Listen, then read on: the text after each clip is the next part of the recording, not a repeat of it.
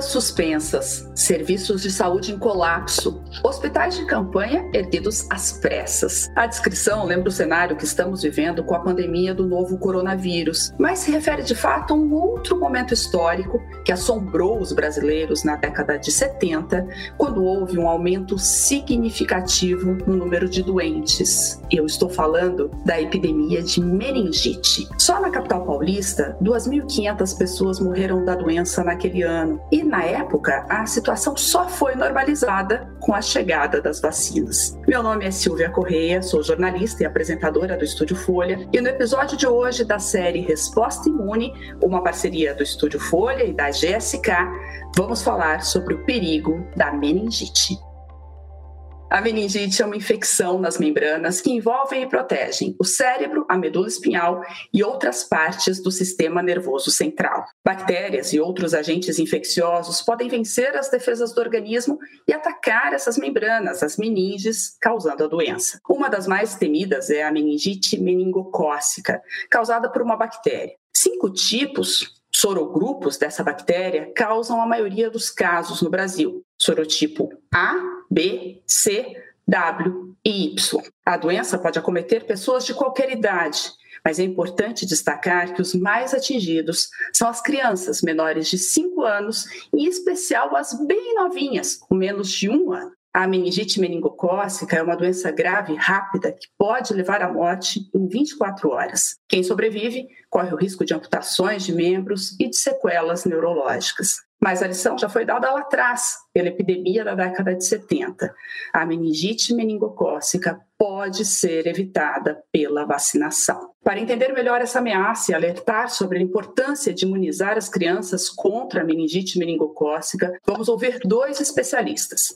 O pediatra e infectologista Marco Aurélio Safadi, presidente do Departamento de Imunizações da Sociedade de Pediatria de São Paulo e professor da Faculdade de Medicina da Santa Casa, e a médica infectologista Alessandra Michelin, gerente médica de vacinas da GSK e professora da Universidade de Caxias do Sul. Olá, seja muito bem-vinda, doutora Alessandra. Olá, Silvia. Com muita alegria estou aqui hoje com você, com o Marco, para falar de uma doença tão importante que é a meningite meningocócica. Olá, seja muito bem-vindo, doutor Safad.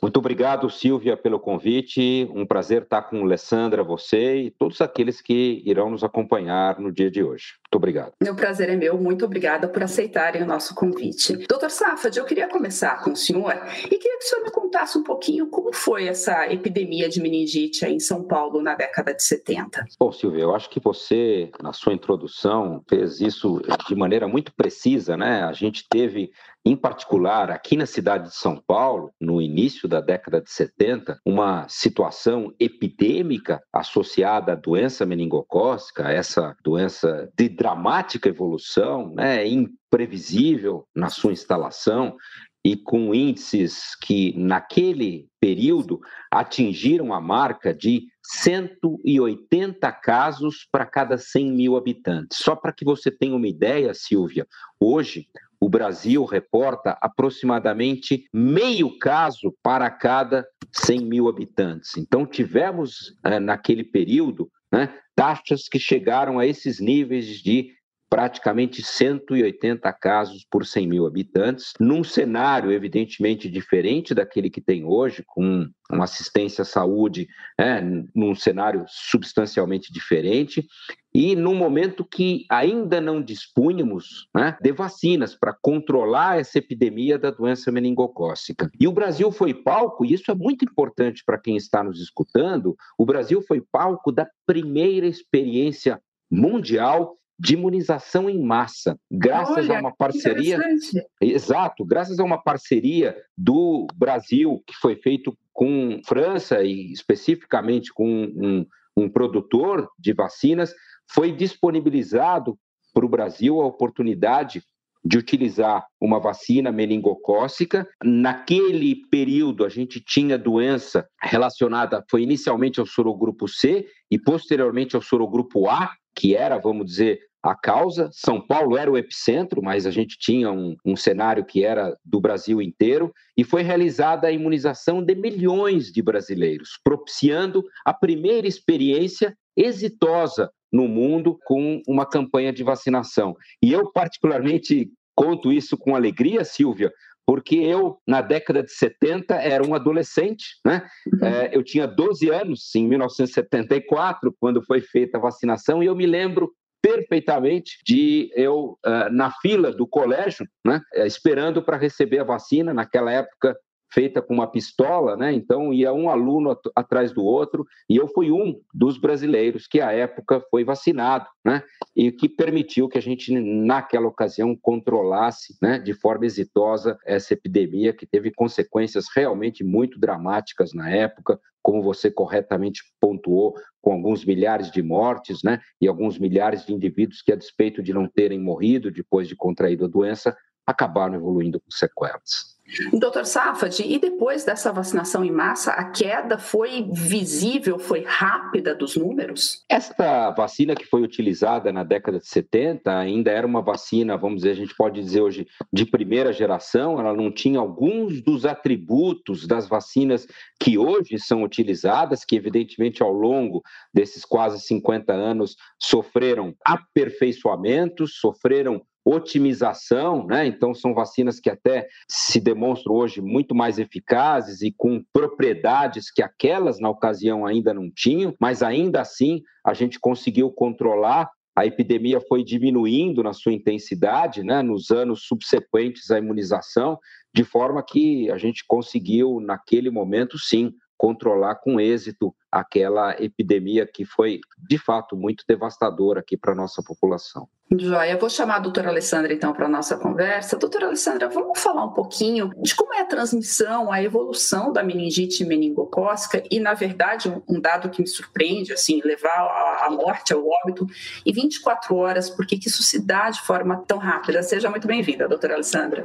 Muito obrigada, Silvia. Na verdade, a gente tem nas doenças bacterianas, né, as bactérias se reproduzem rápido e causam um processo inflamatório no organismo também também de forma muito rápida que se a gente não consegue entrar no momento adequado com o antibiótico, muitas vezes a gente não consegue reverter. Isso não é diferente nas meningites, né? Nós temos diversas bactérias que causam meningite, mas a Neisseria meningite diz que é a bactéria que causa a meningite meningocócica, nós chamamos ela de meningococo, ela é uma bactéria que também causa um processo inflamatório muito intenso. E mesmo né, a gente fazendo tudo adequado e o marco que diariamente a gente sabe que dá uma agonia no médico, porque a gente sabe que tem prevenção para essa doença com vacina e muitas vezes as pessoas acham, ah, mas tem antibiótico quando chegar no hospital. E, e às vezes esse tempo de evolução da doença, que é individual de cada pessoa, mas em média em 24 horas a doença se instala na sua pior forma, quer dizer, ela começa de uma forma muito semelhante a uma gripe, com febre, com dor de cabeça, com mal-estar da criança, a criancinha pequena não quer se alimentar, chorando chorosa, sonolenta, algumas têm convulsão, né? Crianças maiores dizem que têm dor de cabeça. Tem um sinalzinho que a gente fala que é a rigidez de nuca, né? Que é quando tu tenta encostar o queixinho no pescoço, dói muito. Então, mobilizar aquela criança, ou mexer nela é complicado porque ela fica chorosa, porque dói. Mas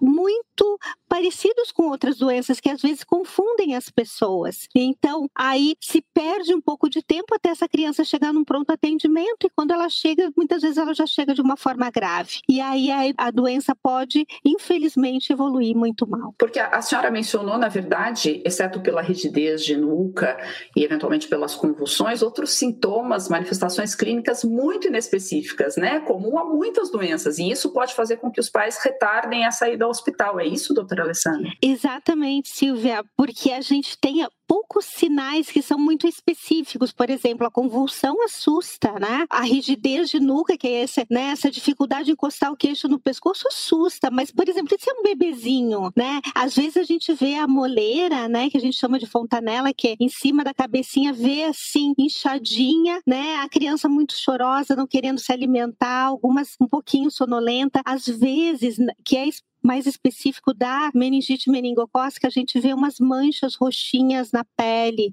Isso já é um sinal de gravidade. Então, aí se busca um médico. Tem criança maior que diz que tem que a luz incomoda, que a gente chama de fotofobia, né? Que a luz, ai, ela fica irritada com a luz. Então, isso são sinais que chamam atenção. Mas você imagina, né? Febre, mal-estar, dor no corpo, essas coisas são muito inespecíficas para a gente, num primeiro momento, já associar que pode ser o início de uma meningite. Claro, ainda mais se for né, um casal, um pai, uma mãe de primeira viagem, então aí fica uma confusão, né? Mas será que isso é só um desconforto, uma gripezinha, enfim? Queria passar a palavra para o senhor, doutor Safad, para falar um pouquinho da transmissão. Como ela se dá? Ela é feita pelo ar, ela é feita pelo contato com secreções? Como é que é isso? Exatamente, né? Essa é uma doença de transmissão que a gente chama através de gotículas respiratórias, quer dizer, a transmissão basicamente, o indivíduo que está, que a gente chama de colonizado com a bactéria, o que quer dizer isso? Você entra em contato através da transmissão respiratória, a bactéria ela se aloja nos, na sua nasofaringe, ou seja, na nossa garganta, né? e ela pode ficar presente lá, colonizando a sua garganta, convivendo com o seu organismo, às vezes por semanas, né? e sem causar doença. Mas, se por alguma razão você sofre um agravo qualquer, por exemplo, uma gripe uh, ou uma infecção respiratória, ou você não dispõe de imunidade contra aquela bactéria. Quando é uma bactéria que é mais virulenta, mais agressiva, você cria condições para aquela bactéria que convivia lá na sua garganta em harmonia com o seu organismo, ela de repente se torne, vamos dizer, causa da doença. Então ela invade a corrente sanguínea e provoca, né, aquela sucessão de eventos clínicos que são, sim, muito abruptos, né, de instalação muito dramática. Então, a transmissão, eh, Silvia, é feita basicamente dessa forma. O indivíduo que tem aquela bactéria na sua garganta, ao entrar em contato eh, mais próximo com um outro indivíduo, pode transmitir a bactéria a ele ao falar, ao tossir, ao espirrar, ao compartilhar um copo, um talher, né? enfim. Então, em locais aglomerados, em locais onde você tem muita proximidade do indivíduo com outro e determinados hábitos acabam facilitando a transmissão da bactéria de um indivíduo que está infectado para outro indivíduo. Mas a mensagem principal que eu queria deixar aqui é que não necessariamente essa transmissão ocorre de um indivíduo que está com a doença, que está com a meningite. Muitas vezes a transmissão ocorre de um indivíduo que está apenas colonizado, que está apenas com aquela bactéria na sua garganta, mas que, por exemplo, em mim, aquela bactéria convive em harmonia, porque ou eu tenho proteção ou estou com a imunidade adequada. Mas aí eu fico, vamos dizer, junto com você, Silvia, num ambiente fechado, a gente compartilha lá um drink, uh, ou falamos muito próximos um ao outro, etc., eu transmito essa bactéria para você e você não tem a mesma sorte que eu de ter, vamos dizer, anticorpos, de estar protegida e eventualmente em você essa bactéria pode causar doença. É assim, em resumo, né, que a gente tem basicamente a transmissão do meningococo de uma pessoa a outra. É um patógeno estritamente humano, ele só está presente na espécie humana. Tá, não é uma zoonose, a gente não pegaria na convivência com animais de estimação e nem transmitiria para esses, esses animais, né, doutor?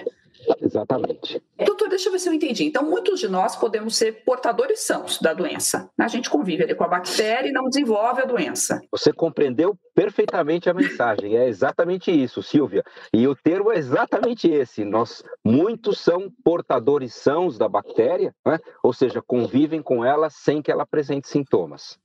Tá, e eu posso pegar um metrô e espirrar ali naquele metrô e isso fazer com que essa bactéria, então, se dissemine para pessoas que estão à minha volta. É exatamente isso. Então, aqueles que estão próximos de você, que têm um contato mais íntimo, que ficaram com você durante um tempo prolongado, que convivem com você, que moram no seu domicílio, né? esses são aqueles que acabam tendo maior risco de que sejam infectados a partir de um indivíduo que esteja com essa bactéria na sua garganta. Tá, esse exemplo que eu dei de metrô, trem, é menos provável do que essa do que a, a infecção aí por, por convivência familiar, então.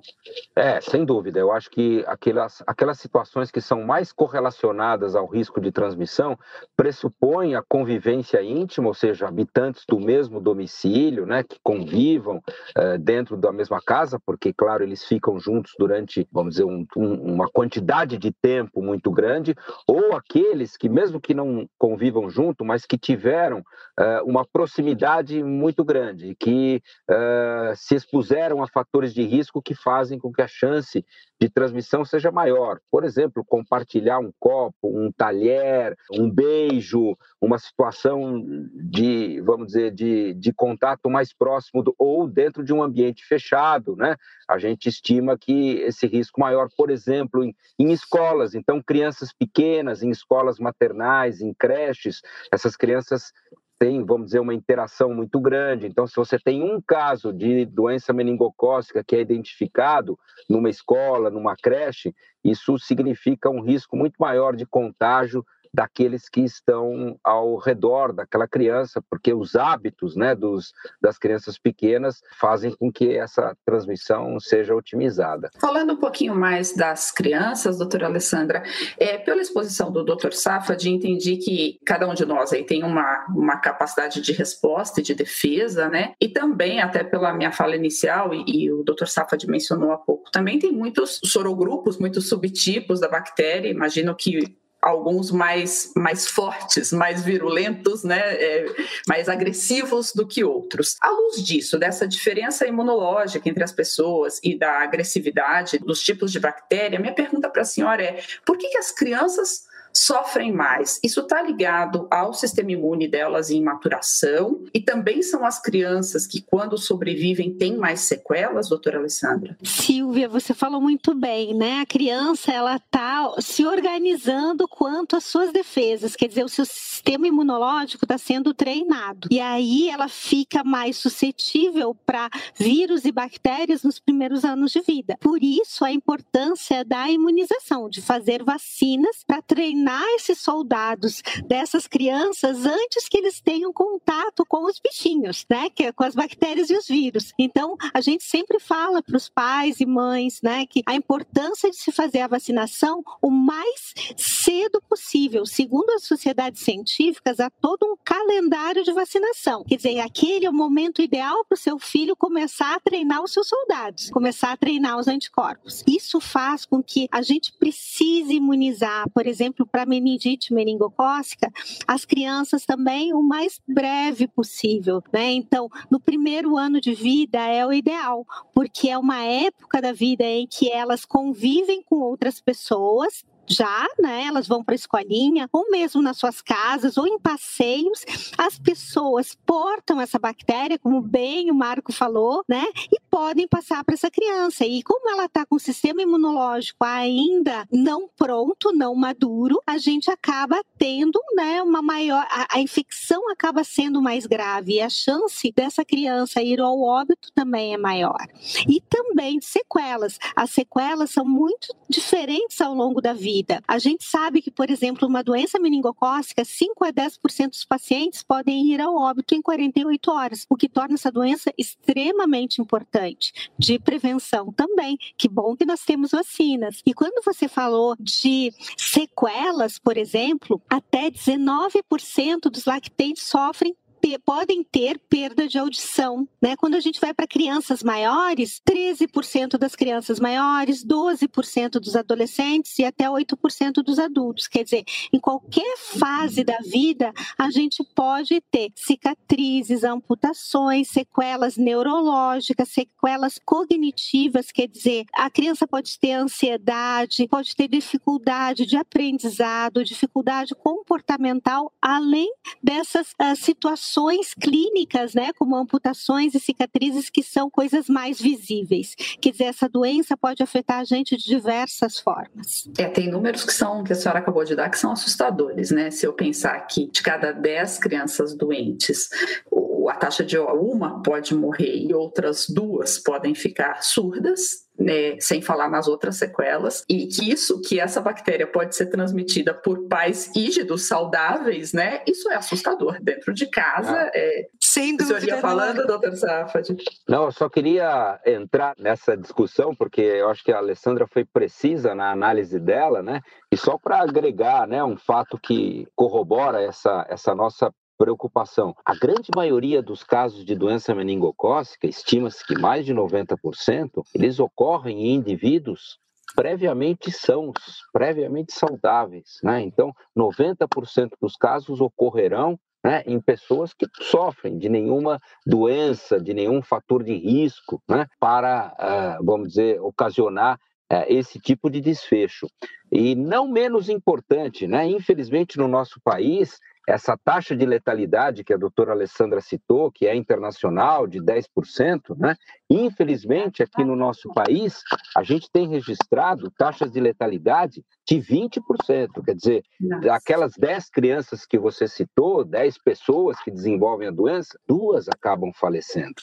E as nossas maiores taxas de incidência de doença ocorrem nas crianças pequenas, nos primeiros anos de vida. Já as taxas de colonização, né, que são aquela situação de você ter a bactéria na sua garganta, etc., caprichosamente ocorrem entre os adolescentes.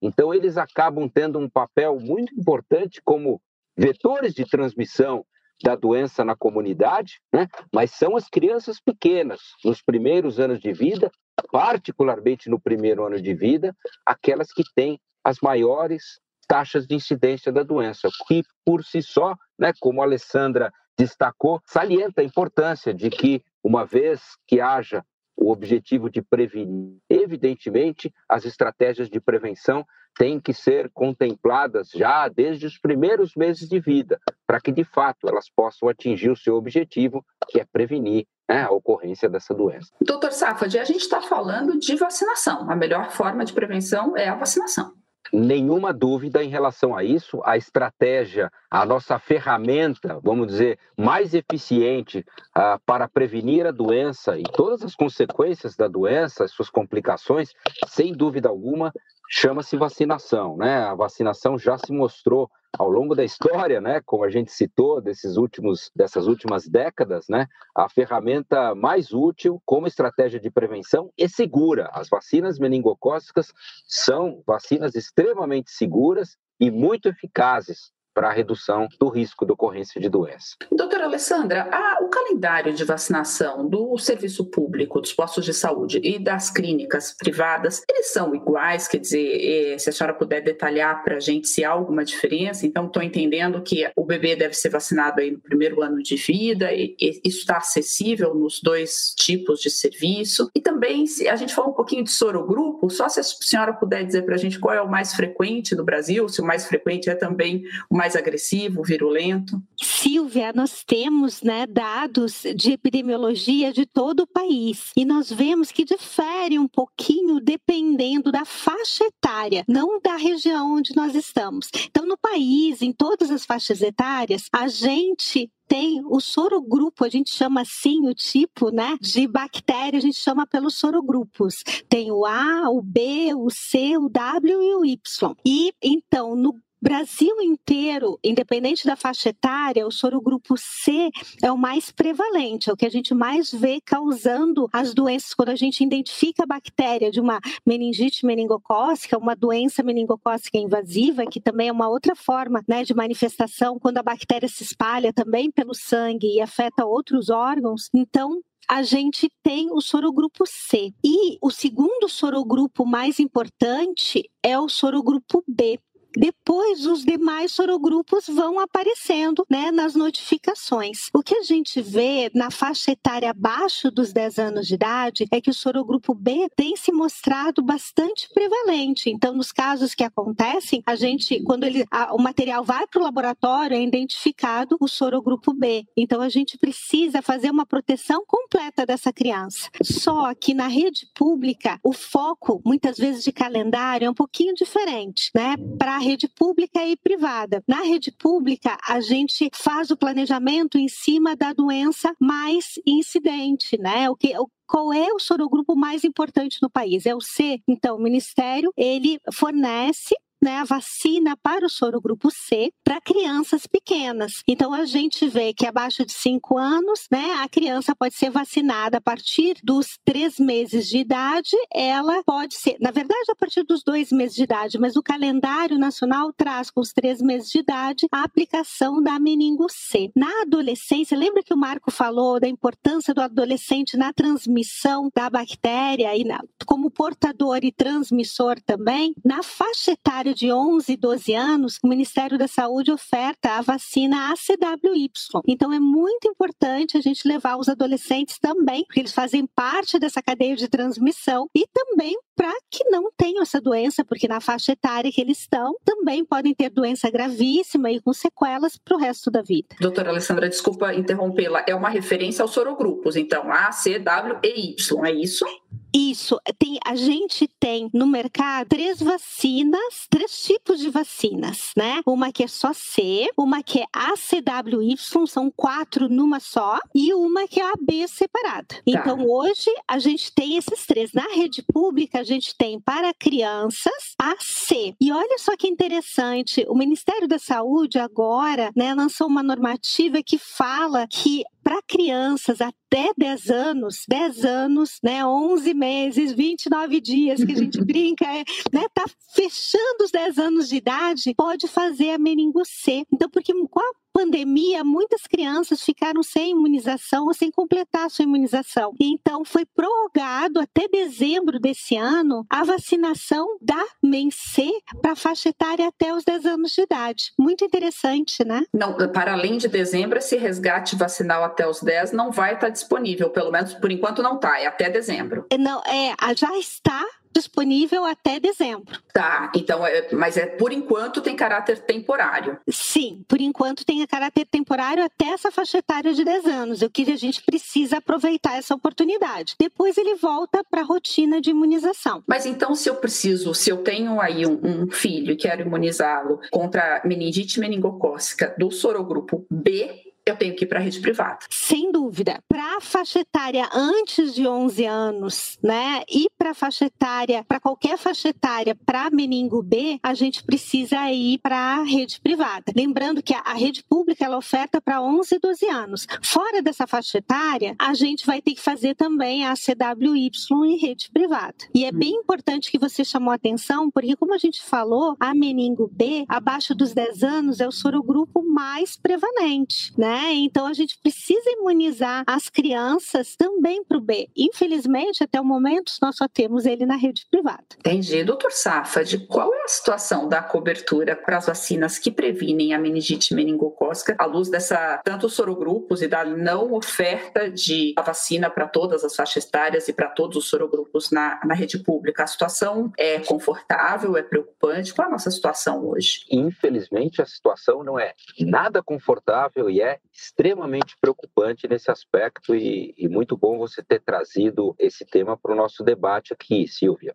Uh, infelizmente, um dos legados da pandemia, né, foi, vamos dizer, o receio que a gente viu de muitas mães levarem as crianças aos postos, tudo, e isso acarretou uma queda muito dramática nas nossas taxas de cobertura vacinal. Então, muitas crianças deixaram de receber as suas vacinas de uma forma geral. Não só a vacina meningocócica, mas diversas outras vacinas estão com seu calendário atrasado. E, de fato, a pandemia, né, em função do uso das máscaras, distanciamento social, de evitar aglomerações, de fechamento de escolas, acabou propiciando uma redução também nas taxas de incidência de doenças que têm a transmissão respiratória né, como racional dessas doenças. Então, a gente viu diminuir as taxas de doença meningocócica, etc.